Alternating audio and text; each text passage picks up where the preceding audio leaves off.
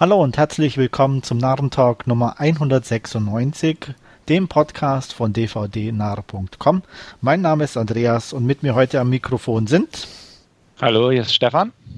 Und Wolfgang. Hallo. Ja, wieder in vertrauter Runde heute und wir haben auch diesmal nichts am Ablauf geändert. Dafür sind wir zu alt, um uns noch umzustellen. äh, wir fangen wieder mit den Trailern an. Und ähm, der erste passt natürlich wieder wie die Faust aufs Auge ähm, für Wolfgang. Sein Lieblingsgenre, Horrorfilme. Deswegen darf er auch nicht anfangen, sondern Stefan wird uns was zu The Unholy sagen. Ja, es ist gleich so ein schnell und leicht konsumierbarer Horrorfilm, von dem man nichts erwarten darf, auch wenn der Name Sam Raimi dahinter steht. Aber Ghost House Pictures hat jetzt nicht nur Qualität abgeliefert. Jeffrey Dean Morgan, naja, ruft bei mir auch Schulterzucken hervor. Also, und der Trailer, ja, wie, wie die modernen Dinger halt heutzutage so aussehen. CGI, Kreaturen oder Effekte, Jumpscares, wenig originelle Handlung, kann man sich sicher mal angucken, aber ach, fällt halt in so eine Kategorie wie diverse Filme, die jetzt über die Jahre hinweg rausgekommen ist.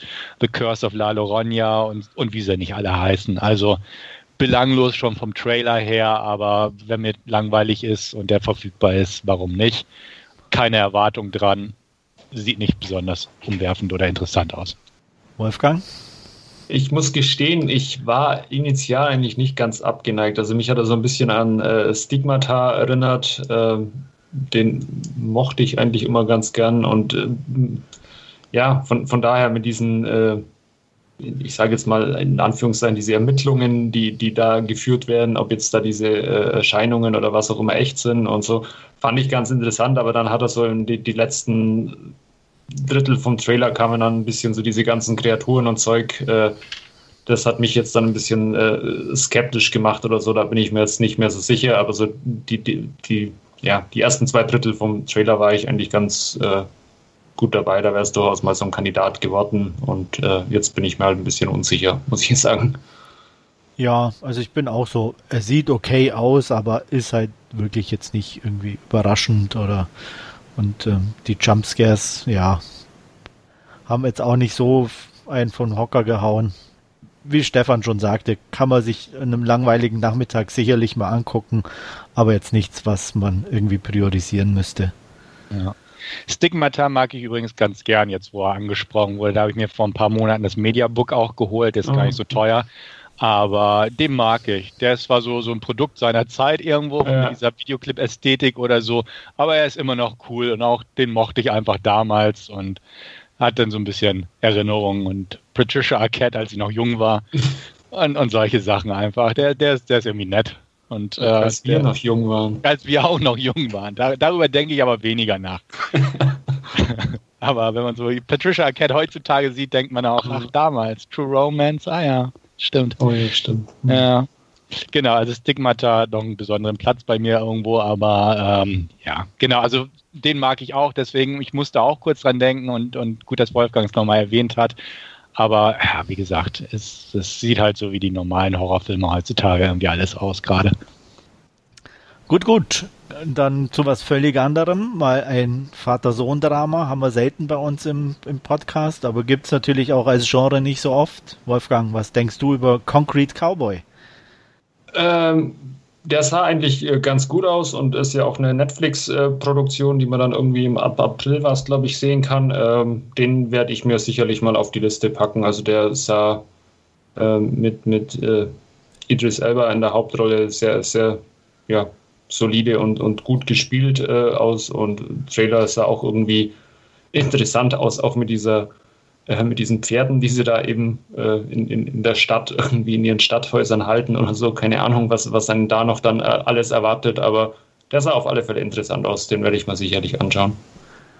Ja, also optisch muss ich sagen, war er schon echt ziemlich gut gemacht. Idris Elba ist auch gut. Thematik ist jetzt nicht so ganz meine, bin ich ganz ehrlich. Mit Pferden habe ich es gar nicht so. äh, deswegen, obwohl ich eigentlich so Spätwestern sehr mag, äh, aber da, ich weiß es nicht. Da muss ich mal abwarten, was so die ersten Meldungen und Meinungen zu sagen, ob, um, um mich daran festzulegen, ob ich den gucken möchte oder nicht. Da bin ich noch unschlüssig. Stefan, was, wie sieht es bei dir aus? Ähm, eigentlich wie bei dir. Ähm, sieht alles ganz okay aus und Elba kann, also sieht gut produziert aus, sieht interessant aus. Äh, Idris mag ich auch gern, aber auch die Thematik ähm, ist, glaube ich, auch nicht so ganz meine. Und äh, ja, angucken werde ich mir trotzdem. Also einfach, ich bin neugierig und ähm, habe aber so die Befürchtung, dass einfach die, die Geschichte mich nicht so richtig mitnimmt. Auch also, Vater, Sohn, ja, okay, das, das mag alles in Ordnung sein, aber ist jetzt nicht sowas, wo ich spontan sagen würde, oh cool, da freue ich mich drauf. Aber ich bin, bin neugierig und äh, sieht nach einer guten Produktion aus. Den gibt's, also der ist übrigens schon auf ein paar Festivals gewesen okay. und hat ganz, ganz vernünftig, also solide Kritiken, will ich sagen. Also 66% Metascore habe ich gerade mal nachgeschlagen. Ähm, ja, also mal gucken. Da auf Netflix ist es ja immer ganz gut erreichbar, das Ganze. Ja, zu, zu viel Reiterhof-Romantik darf es bei mir dann auch nicht werden, weil Pferde in der Tat auch äh, nicht wirklich eine Faszination auf mich ausüben und von daher, aber ja. Ja, die ganzen Filme, die da kamen, die habe ich alle geflissentlich ausgelassen, so also wie diesen Seekeks oder solche Geschichten da. Ja. Gut, gut. Wie es so schön heißt, and now for something completely different. Stefan hat uns einen Trailer ausgesucht, sehr ungewöhnlich, muss ich sagen, im ersten Moment äh, von der Thematik her, und zwar Wildcat. Erzähl doch mal, Stefan. Bin durch Zufall drüber gestoßen, muss ich sagen, aber ich habe mir den Trailer angeguckt und dachte, okay, positiv überrascht worden vom Trailer, weil ich auch noch nie was von gehört habe.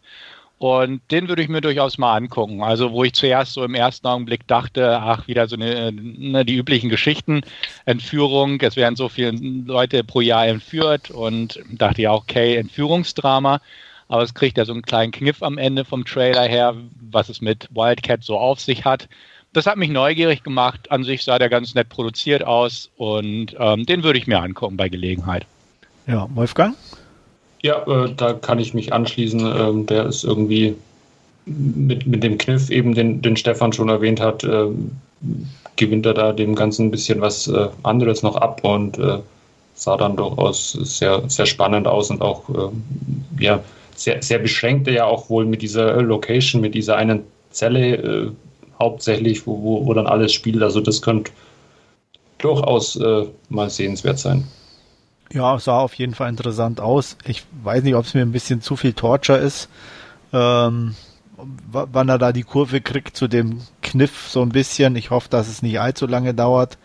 Und ähm, ja, ich weiß, kann, weiß noch nicht, wie es über 90 Minuten oder über hm. die mhm. Laufzeit dann aussieht, ob dein das ähm, fesselt ja. oder ob der das dann halten kann. Aber es ist def definitiv mal ein bisschen was Abwechslungsreicheres in der Richtung. Und ähm, passend zu unserer heutigen Hauptreview haben wir ja auch hier so eine taffe Frau in Anführungsstrichen. Ja. Also passt das zumindest thematisch schon mal ganz gut. Ja, dann haben wir was Asiatisches auf dem Tisch oder so zumindest halb asiatisch. ähm, The Paper Tigers, Wolfgang. Ja, ganz klar. ja, äh, hat, hat so ein bisschen ähm, auch diesen äh, Cobra Kai äh, Vibe, wo, wo sie jetzt auch auf, auf initial bei YouTube und dann später bei Netflix ja diese äh, alten Karate Kid Filme ein bisschen äh, in Revival erlebt haben, beziehungsweise die Figuren halt auch einfach 20, 25, 30 Jahre nach Karate Kid äh, die Geschichten weiter erzählt haben und äh, so ähnlich äh, ist es bei Paper Tigers ja jetzt auch, wo, wo drei Jungs, die früher halt Kung Fu gelernt haben, jetzt auch ein bisschen älter und fülliger geworden sind und äh, sich da jetzt äh, aufgrund der Tatsache, dass ihr Meister eben verstorben ist, aus was für Gründen auch immer. Im Trailer erfährt man es natürlich noch nicht und, und sie da jetzt wohl dann auf, auf ja, Mörderharz oder irgendwie gehen und, und da ihre alten Kung-Fu-Kenntnisse wieder auspacken müssen. Also der sah ganz äh, sympathisch und, und nett aus und den werde ich mir sicherlich anschauen. Ja, also das erste, was mir eingefallen ist, war charmant. Irgendwie ja. hatte ein bisschen so Charme und ja. so, also sah ganz nett aus. Jetzt nichts übermäßig äh, ja. überkandideltes oder so, aber was man so, denke ich, auch ganz gut weggucken kann. Und äh, wenn dann noch ein bisschen so, wenn sie ihre Kenntnisse herausgraben und vielleicht doch noch ein bisschen Action dann tatsächlich auch äh, aufkommt im Film, äh, warum nicht? Wolf, äh, Stefan, wie, wie ja, fa sehe ich genauso. Also fand ich tatsächlich auch ganz amüsant und charmant, um das auch nochmal zu bestätigen. Ähm, definitiv könnte man sich angucken, würde ich jetzt nicht groß Geld für ausgeben, aber wenn der so mal auf dem Streaming-Dienst, den ich habe, verfügbar ist, würde ich mir den absolut angucken. Ich fand den Trailer nett und ähm, dachte auch, okay, den kann man sich angucken. Absolut. Gut, gut. Ähm, ja, wie kann man den nächsten Trailer einführen oder ankündigen? Von, von Cube zu Tube, oder? ja. ja. äh, Meandere, wenn ich es richtig ausgesprochen habe. Ähm, Stefan, Französisch, soweit ich weiß, oder? Genau, ist tatsächlich ein französischer Film und ich glaube, die Aussprache passt auch und ähm, den würde ich mir auf jeden Fall angucken. Also nicht originell, definitiv nicht Cube und so hast du schon angesprochen, ganz klar. Äh, ein paar andere Fallen. Ähm, von Cube gab es ja auch drei oder vier ja, Teile, ich, irgendwie also sowas. Drei auf jeden Fall, an die kann ich mich auch erinnern. Ja, genau. Ähm, ja, sah in Ordnung aus. Also sah, sah so üblich stylisch aus von den Farben her, hat eine hübsche Blondine in der Hauptrolle, die sich da durchkämpfen muss. Vielleicht ein paar fiese Fallen mit Wasser, Feuer und alles Mögliche. Ähm, wenn der kurz und knackig ist, und nicht äh, das irgendwie zu weit ausdehnt, das Ganze, äh, bin ich dabei, sehr gern. Also einfach als kurzweilige Genrekost, klar. Ich weiß noch nichts von dem internationalen Release, also in Frankreich wohl am 16. Juni in den Kinos, soweit offen. Aber ähm, wenn der mal hier rauskommt, gucke ich mir den an. Auf jeden Fall. Also, ähm, um es den Zuschauern zu erläutern, das spielt in einem Art Schacht und nicht in einem Würfel. Und ähm, ja, auch dort tauchen diverse fiese Fallen auf. Wolfgang, Lust auf Fallen? Äh, nee, nicht wirklich, aber ich, ich muss, muss mich äh, anschließen. Also er sah ziemlich cool aus, also von, von der Ausleuchtung und, und äh, die, eben dieser Schacht und dann, äh, ja, wie, wie da das Wasser reinlief und so. Also das sah schon sehr cool aus, aber äh, nicht wirklich was für mich äh, inhaltlich. Hattest du den Cube mal gesehen? Ähm, Cube habe ich gesehen vor etlichen, etlichen Jahren. Okay. Fand ich ganz okay, wenn ich mich da jetzt richtig äh, zurückerinnere. Mhm. Der auch schon ewig nicht mehr gesehen. Ich auch, aber weiß auch nicht, ob, ob der jetzt noch zieht. Ja. Das weiß ich auch nicht. Aber theoretisch ja, weil er so minimalistisch war. Also da ja, gut, heutzutage ist man vielleicht ein bisschen was anderes gewohnt, aber wäre mal interessant. Ich glaube, er ist auf Netflix verfügbar. Ich bin mir nicht ich mein, sicher. Ja, also auf jeden Fall kriegst du denke ich. Ja. Ich habe auch noch eine DVD, also ich glaube, ich habe ja, wirklich. Die habe ich unter Umständen auch noch Regal. irgendwo im ja. Regal stehen vom ersten. Ja. Ich weiß noch, Cube Cube, Hypercube und Cube Zero gab es auf jeden Cube Fall. Zero gab es auf jeden Fall auch, genau. Genau, aber ich glaube, dann waren es die drei und die habe ich auch noch als DVD irgendwo rumstehen. Aber auch, wie gesagt, ewig nicht mehr gesehen und die, die, die Fortsetzung war noch definitiv schwächer als der erste. Ja. Ja, ich glaube, der erste und dann, das reicht auch, wenn man den sieht. Der, das, ja. ist, der, der erzählt alles, was wichtig ist. Ja, das stimmt. Ja, Wolfgang, kann ich dich dann mit unserem letzten Trailer ein bisschen mehr beglücken? Here are the young men. Ah, das ist, ja. Also ich würde jetzt nicht sagen, dass es ein Reißer ist und dass ich mir den unbedingt anschaue, äh, aber das könnte durchaus mal so ein Kandidat sein. Den, wegen den, der Anja oder wegen wem? Oder was? Ja, auch ein bisschen äh, wegen Anja Taylor Joy, aber ich, ich weiß noch nicht äh, so recht, da diese heranwachsenden Burschen oder so und, und denen da beim ihren äh, pubertären äh, Verhalten zuzuschauen. Ich, ich bin noch unschlüssig, muss ich sagen bin auch unschlüssig. Also einfach so diese britischen Filme dieser Art sind nicht so ganz meins. Ich bin auch nie ganz warm geworden mit sowas wie Trainspotting und was es da noch so gab. Da gab es ja mal eine Zeit lang diese mhm. Art von Filmen, gab es so einige von, äh, den, den Titel erinnere ich mich gar nicht, da gab es aber ein paar. Dementsprechend, ja, es sieht nicht schlecht aus und es ist bestimmt einigermaßen unterhaltsam, aber es ist so vom Gefühl her auch nicht so ganz meins. Einfach weil so dieses britische und, und Drogen und diese Musik und, und so alles auf Hip war noch nie so ganz. Ähm, durch Anja durchaus ein kleiner Pluspunkt, der mich da ein bisschen zu bringen könnte, aber jetzt auch nicht so wirklich. Also bei Gelegenheit wohl mal, aber auch eher im Mittelfeld äh, von meinem Interesse. Also ich werde mir auf jeden Fall angucken. Ich mag Filme wie Trainspotting, ich mag Anya Taylor-Joy. Also von daher, ich hoffe auch, so von zumindest vom Trailer her, dass die Musik in meine Richtung geht und dass das so schon irgendwie mich dann anspricht. Mhm. Und deswegen werde ich mir den sicherlich mal angucken. Ich hoffe, dass er bald mal irgendwo verfügbar ist. Gut, das waren unsere Trailer für heute. Dann kommen wir zu unserer allseits beliebten Rubrik Last Scene und Wolfgang wird uns heute Unlocked vorstellen. Genau, und zwar, äh, um es etwas zu präzisieren, es gibt, glaube ich, durchaus mehrere Filme mit dem Namen Unlocked. Äh, ich habe mir den Unlocked aus dem Jahr 2017 mit äh, Nomi Rapaz in der Hauptrolle angesehen. Ähm, und äh, ja, worum geht's? Ähm, Nomi Rapaz spielt äh, Alice Racine, eine ähm, CIA-Verhörspezialistin, ähm, die ja, sich schwere Vorwürfe macht, weil sie einen Anschlag äh, in Paris äh, vor ein paar Jahren nicht verhindern konnte, beziehungsweise zu, zu spät mit ihren Erkenntnissen äh, äh oder zu spät zu ihren Erkenntnissen kam und dadurch einfach ähm, ja, eine größere Anzahl an äh, Menschen gestorben ist und äh, sie sich daraufhin eben aus dem ja, aktiven äh, Felddienst äh, zurückgezogen hat und von nun an irgendwie ja, äh, undercover in äh, London in einem Community Center ähm, arbeitet, wo sie halt auch ähm, ja, so, so, Rechtsfragen behandeln und, und Nachbarschaftsstreitigkeiten schlichten und so. Und das in einem ja, Stadtteil, der eben sehr geprägt ist, äh, auch äh, vom, von äh, islamischen Extremismus und sie da halt immer dann wieder Informationen, die sie da aufgrund ihrer Tätigkeit bekommt, äh, entsprechend weitergibt.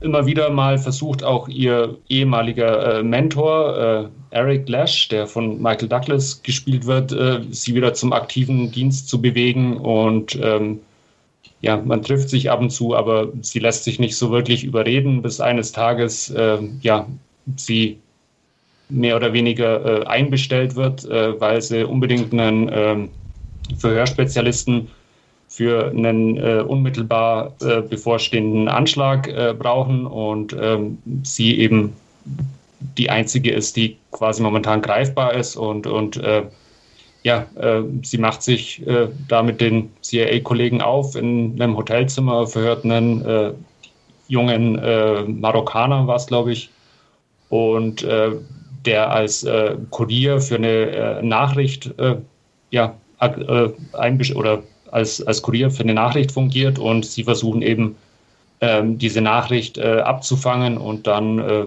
durch einen eigenen Kurier ähm, ja, den, den Ausgang des Attentats quasi zu ändern. Ähm, sie, Alice schafft es auch und, und entlockt dem jungen Mann äh, die Nachricht und äh, stellt aber irgendwann äh, fest, beziehungsweise bekommt auch einen Anruf ähm, von einem ehemaligen CIA-Kollegen, der ihr exakt äh, denselben Job äh, nochmal anbietet. Und da realisiert sie, dass sie irgendwie in das Licht geführt worden ist und ähm, jetzt äh, gerade irgendwie ja dem Feind oder wem auch immer ähm, die Informationen des Kuriers zukommen hat lassen. Äh, mit Mühe und Not kann sie entkommen, äh, flüchtet zu ihrem Mentor Eric. Ähm, allerdings äh, hat man sich schon auf die Fassen, äh, an ihre Fassen geheftet und ähm, überfällt quasi das Haus von, von Eric, ähm, der ihr aber kurz bevor erschossen wird, noch äh, ein Safe House quasi kundtun kann, das es in London gibt, wo sie sich dann daraufhin aufmacht und ähm, ja, äh, um, um sich in Sicherheit zu bringen Allerdings ist es auch da so, äh, dass in dem Moment, wo sie äh, ja, äh, in, in dieses Safehouse rein will, äh, ein Einbrecher gerade zugange ist, der von Orlando Bloom gespielt wird und äh, auch das Ganze wieder ein bisschen ja, äh, erschwert und ja, nicht, nicht ganz so einfach macht, quasi in dieses Safehouse zu kommen. Ähm, soweit mal zum Inhalt. Ich will auch gar nicht äh, weiter erzählen, weil der Film durchaus auch sehr viele Wendungen äh, nimmt, die nicht alle voraussehbar sind, manche dann durchaus mehr vorauszusehen sind. Ja, ähm, am einfachsten beschreibt man den Film äh, mit solide. Also er ist nie langweilig, aber er ist halt auch nicht wirklich gut. Ähm, den, den, kann man sich so, so, nebenbei anschauen, da macht man irgendwie nichts falsch. Ähm, er ist sehr prominent äh, besetzt. Äh, wie gesagt, Nomi Rapaz in der Hauptrolle. Ähm, Michael Douglas spielt eine kleine Rolle. John Malkovich äh, spielt den äh, CIA-Stationsleiter in äh, London. Orlando Bloom eben den, den Einbrecher in der Wohnung. Tony Collette spielt noch eine äh, MI5-Agentin in London. Und ähm, wie gesagt, alles äh, sehr solide und, und äh, prominent besetzt. Aber filmisch ist es halt irgendwie hm, ein bisschen viel Zufälle, ein bisschen viel, ja, sehr, wie, wie sage ich es am besten, halt äh, irgendwie Schema F irgendwie, äh, trotz, trotz der Wendungen, die er auffährt und, und äh, wie gesagt, äh, nicht, nicht wirklich hochgradig spannend, äh, was für so einen Film eigentlich durchaus gut wäre. Äh, plätschert er halt so ein bisschen vor sich hin, nicht langweilig, wie ich gesagt habe, aber halt auch einfach nicht wirklich hervorragend. Und ähm, ja, die Auflösung ist äh, auch, wenn man sie in, in der aktuellen Zeit äh, anschaut, den Film, durchaus interessant, muss man sagen. Aber das konnten sie 2017 natürlich noch nicht wissen und ähm, kann man dem Film deswegen auch nicht irgendwie zugute halten. Ähm, aber ja, ähm, auch mit einem Ende, das irgendwie wohl dahin ausgelegt ist aus dem ganzen äh, oder aus, aus Alice Racine und äh, eine ja, äh, ähm, ähm, mehrere Filme damit zu drehen. Also das Ende ist äh, offensichtlich dahin ausgelegt, aber äh, damit ist wohl auch, äh, oder das kam, eine, eine Fortsetzung kam wohl auch nie zustande und ähm, ist vermutlich auch besser so. Ja. Wertungstechnisch äh, vier bis fünf von zehn, ähm, wenn man den irgendwo mal nebenbei sieht, ganz okay, aber nichts Großartiges. Ich erinnere mich tatsächlich noch, als der rauskam, wo ich auch dachte, oh, klingt ja nicht so verkehrt von der ja. Besetzung her. Und auch der Regisseur ist, glaube ich, ganz gut. Ich weiß nicht mehr, wer es war, Michael aber. Michael Apted. Michael Apted, genau, wo ich dachte so, ach, ein paar Jahre früher und das wäre ein dickes Kinoding gewesen bei der. Besetzung und dem Regisseur und jetzt war es irgendwie eine Direct-to-Video-Geschichte. Ich habe ihn nie geguckt. Also A, ich mag die Numi nicht so besonders, also die ist kein großer Anreiz. Ja, aber da muss man sagen, also die ist wirklich in der Tat noch eins äh, der besten Dinge in dem Film und die spielt da ihre Rolle auch echt gut und äh, also macht ihre Sache echt äh, äh solide und, und äh, ja, sehenswert okay. eigentlich. Also sie, die ist wirklich äh, eins der Highlights des Films. Na gut, okay, aber ja, wie gesagt, prinzipiell, ach ja, nee, ähm, Habe ich bis heute nicht geguckt und ja. es gibt einfach so viel und dementsprechend. Trotz also der guten Besetzung, die natürlich ihren Reiz hat, ist es einfach so, den, den würde ich erstmal liegen lassen und gucken, was es noch Besseres gibt und ja. wahrscheinlich auch irgendwas finden, was mich dann mehr anspricht. Also du verpasst definitiv. Äh, okay. Nichts. Ja, also mir ist auch Numi leider eine meiner unsympathischsten Schauspielerinnen so. Ich mag die Art, wie sie spielt, einfach irgendwie nicht. Ich werde damit nicht warm. Ähm, das Einzige, wo ich sie wirklich halt äh, war Dragon Tattoo Girl oder wie er hieß halt. Mhm. Ich weiß jetzt nicht im Original. Verblendung. Bitte? Verblendung. Ja, genau, halt. Ähm, und ähm, da war sie ganz gut, da hat sie ganz gut gepasst, da hat ihre Art zu spielen auch ganz gut reingepasst. Aber ähm, insgesamt mag ich sie nicht so. Mhm. Film hat mir gar nichts gesagt. Der ging also komplett an mir vorbei, aber hat jetzt auch nichts so von der, deiner Erzählung her, was es mich, was mich reizen würde, den zu ja. gucken. Also von ja. daher lasse ich den also, mal aus. Wie, wie, gesagt, äh, kein großer Verlust, wenn man den nicht gesehen hat. Äh, ja, ansonsten gibt es nicht mehr zu Unlocked zu sagen. Okay, gut. Dann gehen wir gleich weiter zu Stefan. Der hat vielleicht was Besseres mit Fatal oder Fatal ja. oder wie auch immer er ausgesprochen wird. Also ich nehme an, er wird fatal ausgesprochen, Wegen weil er fatale geschrieben wird. ja. Es geht nämlich um eine Femme fatale, sozusagen, ah, okay. wenn man es mal nicht französisch ausspricht, sondern einfach platt runterrattert. Ähm, ja, fatal ist ein Thriller aus dem Jahr 2020 und ist im Prinzip Fatal Attraction, damals mit Michael Douglas und Glenn Close, in der heutigen Zeit. Nur ein bisschen anders. Worum geht's? Es geht um einen erfolgreichen ähm, Sportmanager, ähm, äh, Sportagent, sagt man ja, Derek Tyler, gespielt von Michael Ealy. Ähm, der ist mit einer schönen Frau verheiratet, hat eine super laufende Firma, die auch eventuell aufgekauft werden soll für mehrere Millionen Dollar, zusammen mit seinem Partner Rafe. Ähm, managt er diese Firma, hat gerade wieder hochklassige äh, Klienten an Land gezogen aus der Sportgeschichte und ähm, seine Frau ist hübsch, äh, Immobilienmaklerin, äh, aber die Ehe läuft gerade nicht. Ähm, da ist irgendwie der Wurm drin und man lebt so vor sich hin, hat eine wunderbare, schöne Villa in den Hollywood Hills und wie gesagt, die Zukunftsaussichten sind alle ganz rosig, aber ja, das, das Feuer ist aus, kann man sagen, so ungefähr. Und ja, dann fährt er mit Rave äh, von LA aus äh, zum Junggesellenabschied nach Las Vegas. Und haha, was, äh, was passiert so in Las Vegas? Da kann man ja auch mal den Rehering ablegen. Das wird ihm empfohlen und er macht es dann auch, einfach um ein bisschen Spaß zu haben. Will er eigentlich nicht und eigentlich will er gar nicht jemanden kennenlernen. Und dann trifft er in der Bar Val, kurz für Valerie, gespielt von Hilary Swank. Und ähm, die beiden kommen ins Gespräch und ähm, ja, sie sagt auch, sie ist frisch geschieden und er gibt an, er ist äh, Single und, und heißt nicht Derek und kommt nicht aus LA, sondern Darren und kommt aus Seattle und ja, wie es denn so ist.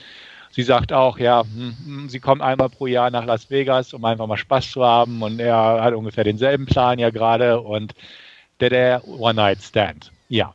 Okay, gut. Ähm, am nächsten Tag geht man dann wieder auseinander, wie es nach einem One-Night-Stand so ist. Ähm, man hatte Spaß und er kehrt wieder zurück und alles ist gut. Aber dann kommt er eines Abends nach Hause in seine Villa und ähm, ja gut, er kommt nicht nach Hause, sondern er ist einfach schon da und man geht ins Bett mit der Frau und kommt sich tatsächlich auch ein bisschen näher. Und just in der Nacht kommt ein Einbrecher. Ähm, er schlägt ihn in die Flucht, prügelt sich mit ihm ähm, und dann wird die Polizei gerufen und Valerie ist die Chefermittlerin in dem Fall. Klein ist die Welt manchmal. Und sie ist natürlich ein bisschen angefressen, weil er nicht äh, Darren aus Seattle, sondern Derek aus LA ist. Und sie war eigentlich relativ ehrlich, weil sie einfach nichts von sich preisgegeben hat, sondern ja, gut. Aber auf jeden Fall gut. Ähm, dadurch, dass er, seine Frau und sie jetzt in einem Raum und in einem Fall sitzen, sozusagen, ist alles ein bisschen ähm, ja, angespannt. Und ja, gut. Ähm, dann läuft das Ganze so weiter. Wer war der Einbrecher? Worauf hat er das abgesehen? Wurde nichts geklaut? War es vielleicht ein persönliches? War vielleicht sogar ein Anschlag auf ihn? Wer weiß? Und äh, man merkt, dass äh, Valerie einfach auch so ein bisschen ähm, weiterhin den Blick auf Derek hat und ihn auch ein bisschen triezt damit, mit äh, dem, was er da in Las Vegas getrieben hat. Sie selbst hat ebenfalls Probleme. Sie ist tatsächlich äh, geschieden ähm, hat ein Alkoholproblem gehabt, wodurch auch ihre Tochter, die sie mit ihrem Ex teilt, auch mal an eine Schusswaffe gelangt ist. Seitdem hat er das Sorgerecht und lässt sie nicht mehr in die Nähe der Tochter. Ähm, er, Carter Haywood heißt er, gespielt von Danny Pino, ist äh, auch ein Politiker, der auch gerade sehr in der Öffentlichkeit steht. Und ähm, ja, das Ganze hat halt diverse Subplots, die noch laufen. Es kommt also so ein bisschen raus, dass ähm, ja tatsächlich das vielleicht ein Anschlag auf Derek war, dass das was mit seinem Geschäft zu tun haben könnte. Und ähm, ja, Valerie eigentlich auch da mitmischt in dem Ganzen. Und ja, wie auch Glenn Close damals auch nicht, nicht alle Tassen im Schrank hat oder jedenfalls die sind nicht alle heile da oben bei ihrem Stübchen. Gut, so viel dazu. Wer verhängnisvolle Affäre kennt, weiß ungefähr, wie das Ganze verläuft, auch wenn sie jetzt ein Cop ist und das Ganze ein bisschen durch Subplots und ähnliche Krimi-Einflüsse ein bisschen aufgepeppt wurde. Ähm, es gibt diverse hin und her, es gibt diverse Leichen, äh, Leute sterben. Ähm, aber trotzdem ist nichts davon wirklich aufregend. Und das ist einfach der Punkt. Man, man kennt es. Es gibt ein paar nette Momente in dem Film. Ähm, amüsant fand ich zum Beispiel am Anfang gleich, wo man schon merkt, dass Valerie so ein bisschen ja, nicht ganz normal ist, ist ähm, so als beide so am nächsten Morgen nach dem One-Night-Stand im Hotelzimmer erwachen, ähm, ja, fängt er an, sich anzuziehen und meint, ja, ich gehe denn mal so ungefähr und fragt dann, ja, wo, wo ist eigentlich mein Handy? Und sie sagt, ähm, ja, das habe ich im Safe eingeschlossen. und dann fragt er, ja, wieso? Ja, aber ich dachte mir schon, du haust ab so schnell, aber das möchte ich nicht. Und so, äh, okay, und, und gib mir mal mein Handy zurück. Ja, dafür musst du ins Bett zurückkommen und noch eine Runde durchstehen, so ungefähr. Dachte ich, okay, geht so ein bisschen in diese Sleazy-Ecke, so ein bisschen ins Augenzwinkern, aber das war so das einzig Amüsante an dem ganzen Film. Ähm, die Krimi-Handlung oder was dahinter steckt, ist alles so ein bisschen alles halbgar und wie gesagt, je mehr äh, Derek da so in diesen Sumpf reingerät, ähm, desto mehr es ist einfach konventionell. Ne? Man kann sich vieles schon denken und es, es gibt einfach keine neuen Impulse und es spult so die Handlung ab.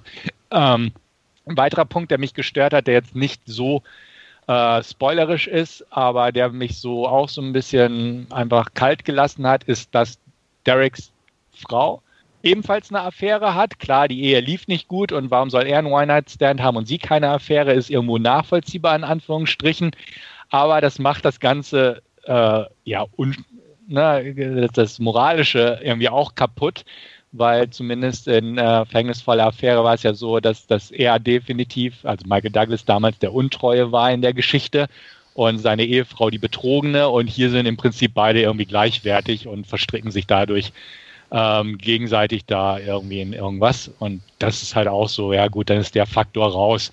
Das lässt ihn so ein bisschen als Hauptdarsteller im besseren Licht dastehen, weil sie ja auch untreu war und somit ist es ja halb so schlimm in Anführungsstrichen. Ähm, auch wenn er es ein bisschen tragischer auffasst, das Ganze. Ähm, lange Rede, kurzer Sinn. Es ist ein Krimi-Thriller, der ganz solide inszeniert wurde. Dion Taylor ist der Regisseur, ähm, ist jemand, der regelmäßig Thriller raushaut, meistens auch mit Afroamerikanern in Hauptrollen. Der hat zum Beispiel Black and Blue gemacht mit Tyrese Gibson und Frank Grillo, The Intruder, ebenfalls mit äh, Bailey, ähm, Traffic, wo Omar Epps die Hauptrolle gespielt hat. Ähm, also er haut diese Thriller relativ schnell raus und regelmäßig, aber sie sind jetzt alle nicht so überwältigend und Fatal fügt sich da einfach rein. Und ich fand halt vieles schade, es werden viele Klischees verwurstet, die einfach nicht hätten sein müssen, wo man auch ein bisschen was hätten tun können. Ähm, die Wendungen, die da sind, sind alle relativ vorhersehbar und ähm, spannend ist es auch nicht. Und wie gesagt, so dieser, dieser augenzwinkernde Faktor oder ein Sleazy-Faktor, es wird auch nicht ausgespielt. Es ist einfach so, irgendwie, man ist auf Nummer sicher gegangen, hat man das Gefühl. Es ist einfach so ein sicheres Ding. Hilary Swank ja, als femme fatale in Anführungsstrichen, ja, nicht wirklich. Also als Cop, ja, okay, kann man ihr abnehmen, die Rolle, aber so als irgendwie verspielt, verführerische Tough Lady, die aber auch irgendwie sexy wirken soll oder anziehend und, und ach nee, hat's, hat's für mich nicht gemacht. Michael Ealy kennt man als Leidentypen irgendwie aus diversen Filmen, die ich gar nicht mehr weiß, welche es sind, aber der hat immer so eine Leidensmine äh, auf in letzter Zeit, auch bei The Intruder. Ähm, ach, kennt man halt auch schon. Und ansonsten, ja, besetzungstechnisch absolut solide gespielt, aber auch nichts Aufregendes. Und das kennzeichnet diesen ganzen Film einfach. Das Schickste daran ist die Optik. Äh, Dante Spinotti hat den äh, gefilmt und wirklich durchgestylte Bilder geschaffen in schönen Ambiente. Das ist passend, aber ansonsten ist der absolut belanglos, nicht sonderlich spannend hat äh, ein brutales Finale und ein paar Gewaltspitzen, also jetzt nicht übermäßig, aber ne, da kommt die Action ein bisschen hervor und fließt ein bisschen Blut, aber ansonsten absolut belanglose Kost, äh, gute drei von zehn von mir und keine Empfehlung. Ja, ich glaube, den lasse ich auch aus. Mach mal. Wolfgang, du bist hooked, oder? Äh, nein, äh, ich muss zwar gestehen, ich mochte den äh, schon erwähnten Black and Blue, den fand ich ganz gut. Äh, aber der, der, reizt mich jetzt hier auch nicht so wirklich. Ja, also lasst ihn aus. Da gibt es sich Besseres und wahrscheinlich ist hier, wie, wie hieß deiner? Un unloaded oder Unhooked oder so? Unlocked. Unlocked. Unlocked. Unlocked. dann, dann würde ich wahrscheinlich sagen, guck dir den an, da ist wahrscheinlich ein bisschen mehr von als fatal, weil der einfach so nicht, nichts bietend ist. Also ich werde beide nicht gucken. Oder gleich so. Gut, das war die Zeit dann doch zu ja. schade, muss ich ehrlich sagen, für, ja. wenn, wenn sie gar nichts haben, was mich anspricht. Ein bisschen mehr angesprochen hat mich ein neuer Release auf Netflix und zwar The Block Island Sound. Ähm, war relativ überraschend, kam der raus, ohne große Ankündigung. Zumindest hatte ich nichts davon mitbekommen und hatte aber kurz nach Release gleich ein paar positive Stimmen vernommen. Dachte mir, ach, kannst du ja mal reingucken. Worum geht's? Ähm, wir befinden uns auf der Insel Block Island, die es wohl tatsächlich auch gibt im US-Bundesstaat Rhode Island.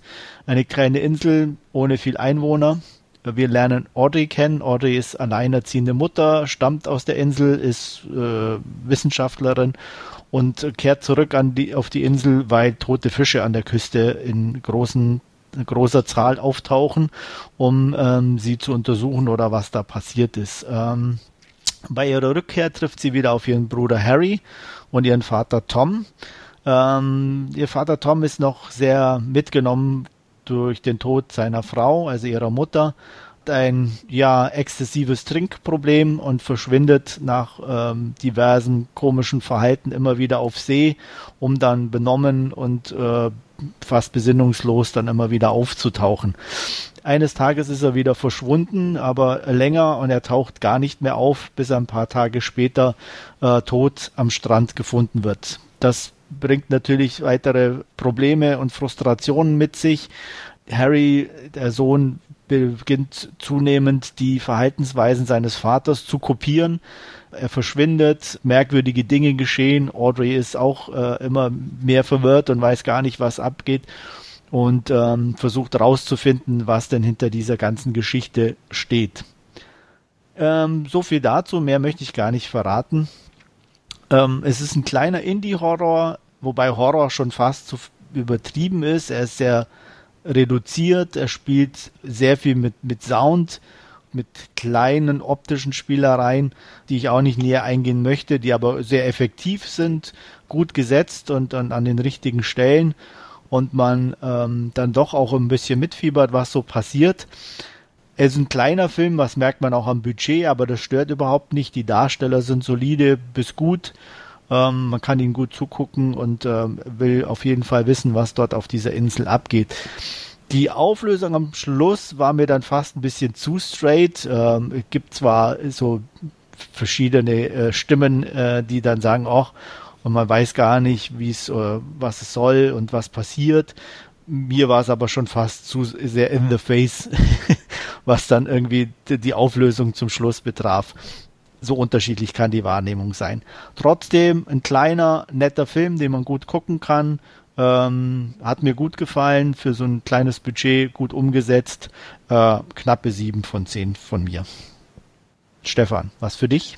Auf jeden Fall. Ähm, neugierig bin ich auf jeden Fall geworden, als ich gesehen habe, dass der kam. Ähm, irgendwann hatte ich mal was dazu gelesen, dass der ganz interessant sein soll. Ich, ich habe mir jetzt keinen Trailer mehr angeguckt.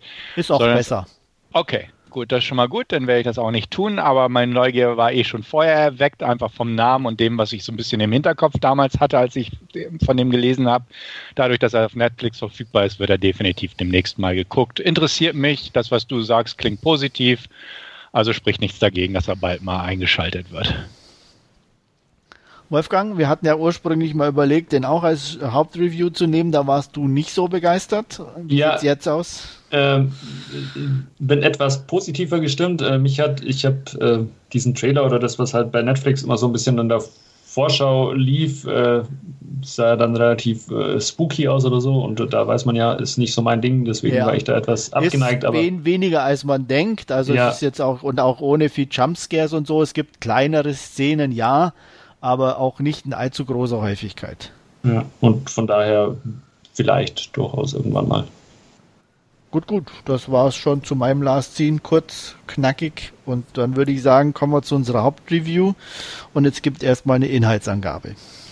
Genau, und wir haben uns äh, auch auf Netflix Sentinel angeschaut und da lernen wir zu Beginn des Films äh, Clara kennen, die von Olga Kurilenko äh, gespielt wird. Ähm, und die spielt eine ja, äh, Übersetzerin in der französischen Armee in einem Einsatz äh, in Syrien und ähm, ja, da kommt es äh, bei eben einem, bei diesem besagten Einsatz eben zu einer äh, Explosion, die ausgelöst wird durch einen kleinen Jungen, der sich selbst in, in die Luft sprengt und was bei oder was Clara dann eben entsprechend traumatisiert und sie daraufhin eben wieder zurück in die Heimat äh, nach Nizza, in ihre Heimatstadt auch äh, versetzt wird, wo sie von nun an eben an ähm, der Operation Sentinel teilnimmt. Ähm, das ist ein ja, fran französisches Programm,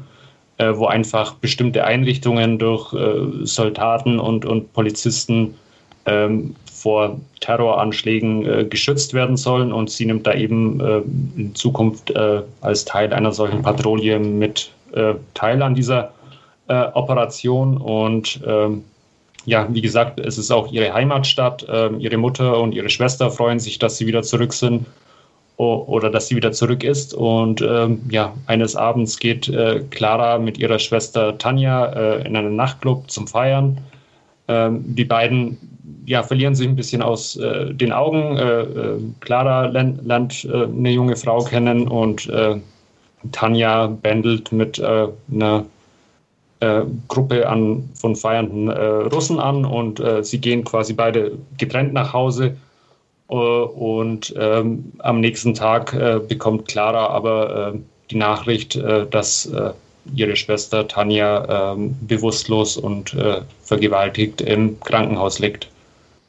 Ähm, daraufhin macht sie sich die Tatsache, dass sie eben den ganzen Tag in Uniform und mit ähm, Sturmgewehr unterwegs ist, zunutze und ähm, geht erstmal wieder in diesen Nachtclub und ja, äh, lässt sich äh, die Überwachungsbänder des Abends zeigen und ja, äh, auf, aufgrund der Tatsache, dass auch die Polizei das weiß und ähm, der oder die Personen, mit denen ihre Schwester nach Hause gegangen sind, ähm, relativ einflussreiche äh, russische Geschäftsleute mit äh, Diplomatenpässen sind, äh, macht es die Ermittlungen nicht ganz einfach und ja, daraufhin äh, nimmt äh, Clara quasi das, äh, die Justiz in ihre eigene Hand und äh, macht und, und tätigt ihre eigenen Ermittlungen im Fall ihrer Schwester.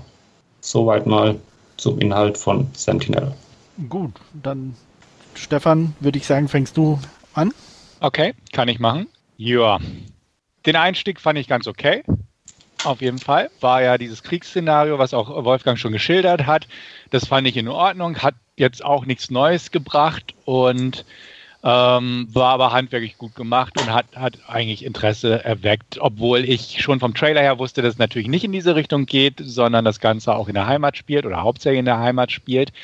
Was mich ebenfalls ähm, interessiert hat, war die Geschichte der Sentinels, also die ja kurz im Vorspann quasi abgehandelt wurde, weil ich das nicht wusste, dass es so eine Einheit gibt, äh, die da quasi als Patrouillentruppe äh, umherläuft und auch mal Touristenfragen beantworten darf. Ähm, fand ich interessant, in Anführungsstrichen. Also jetzt einfach als Information, dass es sowas gibt, wusste ich nicht, okay. Und ja, danach wurde es eigentlich zu so einer klassischen B-Movie-Revenge-Filmchen-Geschichte ähm, dass mein Interesse einfach nicht mehr aufrechterhalten konnte. Also äh, wir kommen bestimmt noch in ein paar Details, aber um es zusammenzufassen, ich, ich fand den höchst gewöhnlich, den Film. Ähm, von der Art her. Ähm, ich fand aber nichts groß herausragendes bei.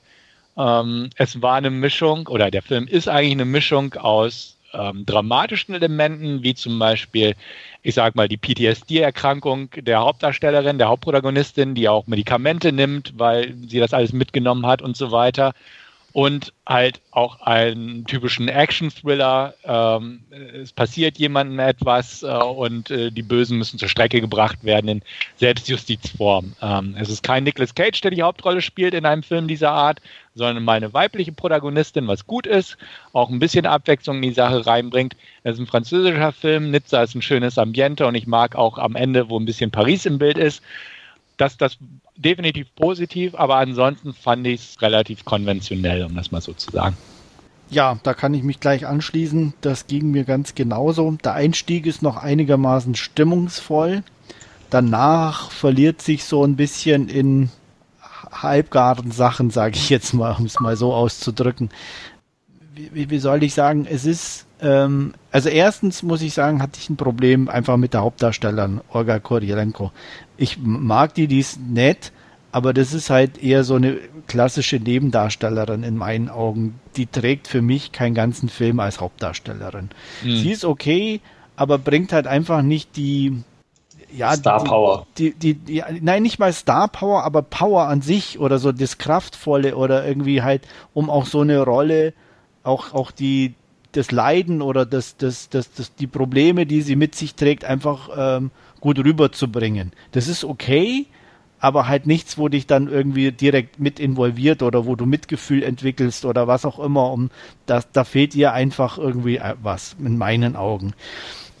Und das zweite Problem war für mich einfach auch, dass sie von der, von der Physis und von der Optik her halt in die Rolle meiner Meinung nach gar nicht reingepasst hat.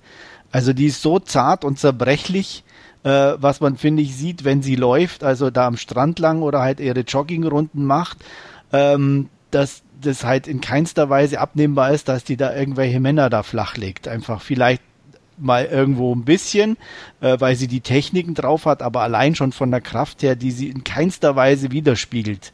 Ähm, da hatte ich dann auch schon einfach ein Glaubwürdigkeitsproblem. Und ähm, das nächste war dann auch, was finde ich gleich bei der ersten Actionsequenz dann größeren in der Toilette dann aufkommt, dass ich, dass es auch in meinen Augen, weiß nicht, wie es euch gegen mir so vorkam, als hätte man gesehen, dass sie das meistens gar nicht dann auch selber ist ähm, so die, die dann manche Szenen dann einfach so von halb hinten, dass man sie gar das Gesicht nicht sieht und dass sie da die, die, die Kämpfe teilweise gar nicht gemacht hat. Was ja legitim ist, aber dann muss ich es ein bisschen besser verpacken. Also das war einfach, und das hat mich schon so aus dem Film rausgebracht, dass dann auch der Rest mich nicht wieder reingebracht hat. Wolfgang, wie sieht es bei dir aus? Ähm, ich kann mich da dem allgemeinen Tenor durchaus anschließen. Ähm, er ist, ja, äh, Stefan hat es gesagt, ge gewöhnlich. Ähm, auch die Eröffnungssequenz fand ich auch gut. Also auch die, diese Explosion war irgendwie schon ziemlich cool äh, auch eingefangen.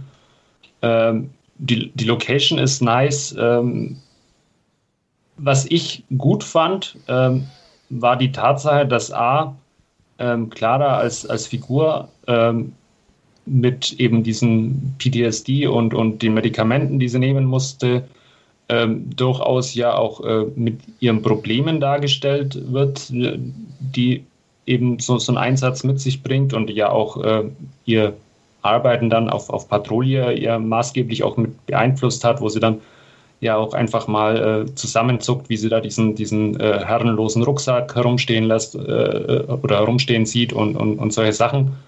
Und ähm, auch das, was du jetzt gerade gesagt hast, Andreas, ähm, mit der Physis, ähm, ich fand das eigentlich ganz gut, dass man sie da nicht so zu dieser überbrachialen action Nein, das, das meine ich auch nicht damit. Also ja. das hätte ich auch nicht gewollt, aber einfach, die, die sah mir einfach zu zierlich aus, weißt okay. du? Das war einfach so, gerade ich fand das halt immer so diesen Kontrast, ja. in, in, in der Uniform fiel es nicht so auf, aber gerade wenn sie da am Strand in dieser engen Jogginghose halt langläuft und joggt, ähm, da sah sie so zerbrechlich aus, dass ich, okay. wo, wo, ich mir das halt dann einfach nicht mehr vorstellen kann, dass so jemand rein von ja. der Physis her, ähm, klar, von der Technik her kannst du dann ein paar Sachen anbringen, aber spätestens, wenn dich einer von hinten umklammert, hast du kraftmäßig so von ihrer Physis her war das einfach nicht nachvollziehbar. Das hätte keine mega Kampfmaschine sein, aber so ein bisschen muskulöser oder durchtrainierter ähm, hätte der Rolle meiner Meinung nach um der Glaubwürdigkeit halber gut getan. Ja. Also ich fand es, wie gesagt, gut, äh, dass sie da nicht eben zur, zur Kampfmaschine hochstilisiert worden ist oder äh, zu so einem äh, ja, Liam Neeson-Verschnitt irgendwie in, in Taken und ähm, auch ihre Kämpfe ähm, fand ich eigentlich auch dahingehend gut inszeniert, ähm, weil sie eben nicht klar überlegen war, äh, den Typen, mit denen er sich, sich da anlegen musste, sondern eben halt auch immer wieder eine äh, über die Rübe gezogen bekommt und, und da auch mehr schlecht als recht eben äh, aus diesen Kämpfen wieder herauskommt, weil sie eben ja keine Actionheldin ist, sondern halt eine, ich sage jetzt einfach mal, durchschnittlich äh, trainierte Soldatin mit äh, ein bisschen Nahkampfkenntnissen. Und äh, das fand ich eigentlich durchaus charmant auch an dem Film, um dieses Wort, äh, das wir heute schon mal hatten, äh, noch, noch mal zu gebrauchen. ähm, macht den Film jetzt aber in, in, in seiner Gesamtheit nicht unbedingt äh, besser oder herausragender, sondern es, ich fand es einfach ein, ein, ja, interessant beim, beim Film anschauen und ähm, eben die Tatsache, dass es nicht so diese ja, Überheldin ist, sondern dass es eben schon eher bodenständig äh, und, und ähm, realistisch daherkommt. Da bin ich tendenziell ein bisschen bei Wolfgang. Ich fand es eigentlich auch okay von den, von den Kampfszenen her. Ich kann das nachvollziehen, was Andreas gesagt hat mit der Physik, also ihrer Physis. Aber ich fand es auch bei den Kampfszenen fand ich es in Ordnung. Also die, die waren einigermaßen realistisch von den Fights her. Und ähm, sie war, wie Wolfgang schon sagte, nicht so überstilisiert, was leicht hätte passieren können, weil sie eine Soldatin ist, etc. Aber da hat sie auch ganz gut einstecken müssen. Ähm, aber auch ich sehe, dass, dass sie eine klassische Nebendarstellerin ist und oder die mehr in so etwas actionlastigeren Momenten oder Filmen besser untergebracht ist als in solchen Filmen, wo sie mehr spielen muss. Äh, das, das fällt einfach auf, dass sie da nicht so die, die, die Bandbreite hat um das vernünftig oder wirklich überzeugend rüberzubringen. Star Power, nein, aber so dieses, was, was Andreas sagt, Power allgemein, um solche Momente besser transportieren zu können. Das finde ich fehlt ihr so ein bisschen. Ja, es, es war alles okay und nicht, nicht alles schlecht, nicht alles gut, äh, aber ein paar Sachen haben mich doch trotzdem gestört. Ähm, die Sexszene fand ich absolut unnötig. Muss ich sagen. Und wirkten ja. auch total aufgesetzt in meinen ja. Augen. Also haben auch überhaupt nicht reingepasst. Genau. Also die fand ich absolut drüber. Also nicht drüber, aber sie war aufgesetzt, wollte ich damit sagen. Und, und einfach unnötig. Das ist ja einfach da, um eine Sexszene zu haben. Franzosen halt. Formulierst du was? Franzosen halt, hat er gesagt. ich glaube, Stefan, Stefan ist gerade nicht zu hören. Auch genau. irgendwie auch. Stefan? außer die Sexszene. Hallo? Ja, du bist gerade leider mit ein paar Aussetzern wieder unterwegs. Ah, okay. Vielleicht noch mal kurz. Ja. Also abgesehen von der Sexszene fand ich zum Beispiel auch, ich beschreibe es mal als den Abstecher ins Ausland im letzten Drittel auch völlig unnötig. Zumal der auch Logikfragen aufgeworfen hat, also über Fahndungen und Grenzkontrollen und sowas. Mhm. Und es war einfach nur so ein, wie auch schon in diversen Filmen gesehen, ähm, einfach so, ja, es war nochmal hinten dran geklatscht. Und fand ich auch unnötig. Äh, man hätte es auch darauf belassen können bei dem eigentlichen Showdown. Und ähm, das waren halt zwei Szenen, wo ich sagte, die hätten sie weglassen können, im Prinzip. Und ja, ansonsten. Auch, dass sie halt da so, äh, ich sag mal, dann frei rumläuft, in Anführungszeichen auch ein bisschen, kann man jetzt so oder so sehen, fand ich auch nicht so gut irgendwie. Also das war, ähm, aber ich fand auch davor einfach schon zum Beispiel auch die Baddies waren halt einfach kein, also echt einfach schlecht, muss man halt wirklich auch sagen. Das waren so echt so Russenstereotypen auf der einen Seite und auch der, der, der, der Daddy war, naja, er versuchte da in dieser einen Szene äh, irgendwie so obercool und böse zu wirken, als er das von der Schwester erzählt hat. Aber es, in meinen Augen war das auch eher irgendwie so ein bisschen lächerlich. Die haben auch gar keine Präsenz zugestanden bekommen vom Skript. Nee, null. Also die waren einfach da als Band. Genauso wie die Cops. Also ja. das war auch so, äh, alles so Leute, die halt so nebenher mitgelaufen mhm. sind. Mhm.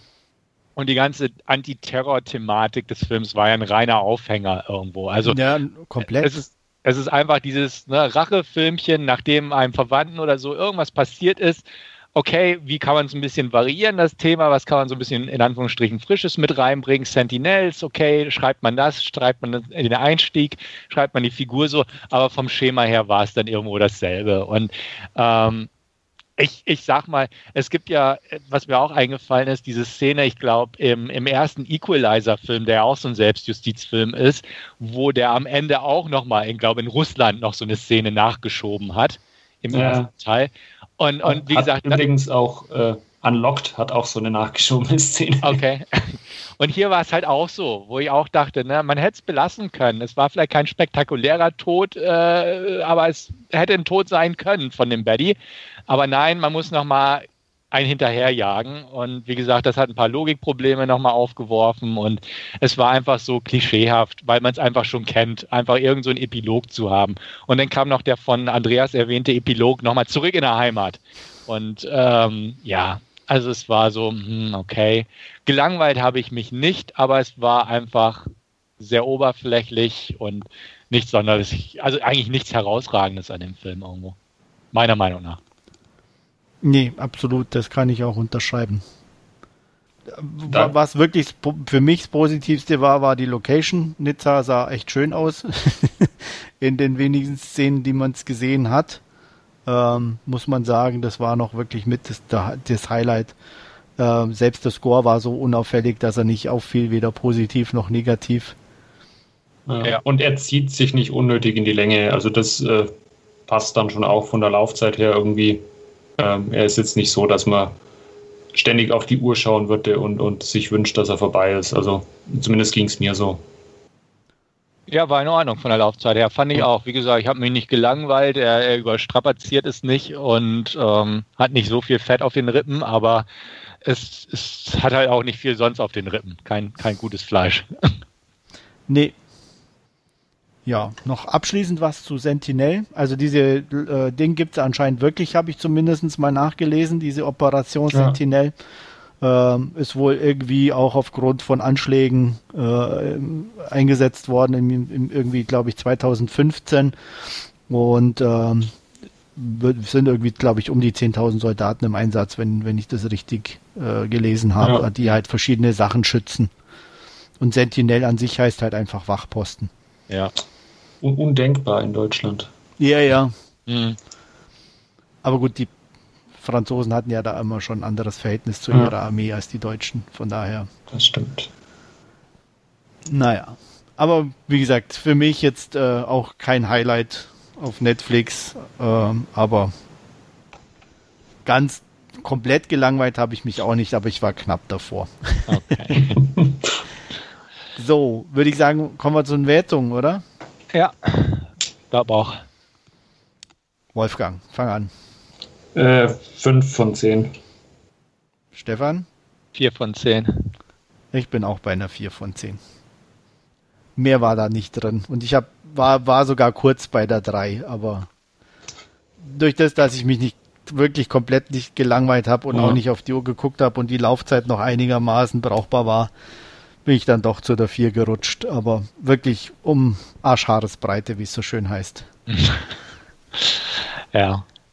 Ja, den hatte ich irgendwie kurz, kurz vor oder kurz nach Fatal geguckt und äh, dachte auch, ha, Fatal war dann so rückwirkend noch so ein bisschen dover irgendwo. Und, ja, äh, hat, hat den erhoben sozusagen. Ja, also deswegen habe ich bei Fatal zu einer guten 3 gegriffen und hier zu einer 4, ähm, weil, weil er war auch einfach wie du selbst sagst, allein durch Setting, durch Nizza und so, was man nicht sieht. Und äh, hat so ein bisschen was, was anderes gehabt als, als mal wieder LA und Vegas. Ne? Ja. Und, und, wenn man dann noch in den Kulissen, die man auch schon irgendwo alle kennt, dann auch, auch eine 0815-Handlung kriegt, hat man hier auch, aber da war es wenigstens ein bisschen durch das französische Flair oder wie auch immer noch ein bisschen angenehmer und das passte schon. Also so gesehen aber leider nur eine 4 von 10. Wie gesagt, es ist einfach wie so ein typisches amerikanisches Rachefilmchen, ähm, irgendwo nur halt in Frankreich und dadurch ein bisschen interessanter, aber eigentlich auch nicht wirklich. Ja, stell dir vor, die Deutschen hätten jetzt sowas äh, gedreht, äh, das wäre dann zum Fremdschämen irgendwie gewesen und äh, da schaffen es die Französen ja zumindest äh, äh, ne, einen filmischen Look und ein filmisches Feeling rüberzubringen. Ja. Ja, die Deutschen ja. hätten mehr die Probleme erörtert. ja. ja. Das stimmt wohl, ja. Uwe Boll hat wieder einen Film gedreht. Ne? Oh, ne? oh Gott. Ja, leider. Wollte er nicht aufhören? Hab, ja, ja, aber er, er fühlte sich. Er den Anschlag von Hanau. Ja. Oh, nein, bitte nicht. Doch. Ja, ja. Mit, mit Rados Bokel. Momo. Ja. Ja. Ja, die ja. hat ja nichts zu tun. Das, die nimmt, glaube ich, auch dann jeden Auftrag halt an. Ne? Ja. Ja, ja. ja. Und ähm, er hat ja dann irgendwie, ich glaube, ich, wenn ich es richtig mitbekomme, irgendwie hat ihn noch einer auf Twitter angeschrieben, so von wegen, ob man denn jetzt schon wieder das, warum er dann nicht andere Themen aufgreift, so äh, die die Deutschen, in an, wirklich die Deutschen betrifft, so ungefähr halt die mehr oder weniger die Anschläge in die andere Richtung. Ja, so ein Film macht er schon auch noch. Genau, also er hat tatsächlich in der Meldung, die ich gelesen habe, ähm, geschrieben, dass es ähm, nur der erste Film einer Winter in Deutschland Trilogie ist. Ja, ja das äh, ja, verspricht einiges. Mm. Mm. Ich glaube, ich werde es mir verkneifen. Ich, ich werde es mir wahrscheinlich. Einfach, nee, weil ich, ich, will sowas nicht unterstützen, bin ich ganz ehrlich. Ich bin eigentlich auch an dem Punkt, wo ich es nicht will, aber es ist so diese komische Neugier bei mir manchmal. Also ich habe, ich sehe das auch klar negativ und in dem Film muss es nicht geben. Es gibt keinen Grund dazu. Es, ne? es ist wieder nur eine Variation von, von dieser Amok-Filme, die er selbst ja schon gedreht hat, schon immer ja. irgendwie. Ähm, es ist, muss nicht sein, definitiv nicht. Und ähm, eigentlich habe ich auch kein Interesse dran. Ich eventuell werde ich es irgendwann mal sehen, aber ich habe auch Auschwitz und so von ihm nicht gedreht, äh, ge geguckt und will ich genau. auch nicht. Ja, das verweigere ich auch. Also. Genau. Es muss nicht sein, aber irgendwie, wie gesagt, diese morbide Neugier gerade bei Uwe Boll ist da, aber wie gesagt, bei Auschwitz konnte ich es mir auch schon verkneifen. Ach, es, es, ich habe einfach nur gedacht, warum? Ne, warum? Er hat jetzt irgendwie seinen Ruhestand dafür in Anführungsstrichen aufgegeben. Er hat sich auf sein Restaurant, was gut läuft, ja, konzentrieren können. Hat, hat, er es doch so schön gehabt. In, äh, muss scheinbar ja auch gut gelaufen sein, glaube ich, das Restaurant oder so. ja, ja. vielleicht jetzt mit, mit, den Lockdowns jetzt, oder so. Jetzt auch nicht, nicht mehr. mehr, aber ja.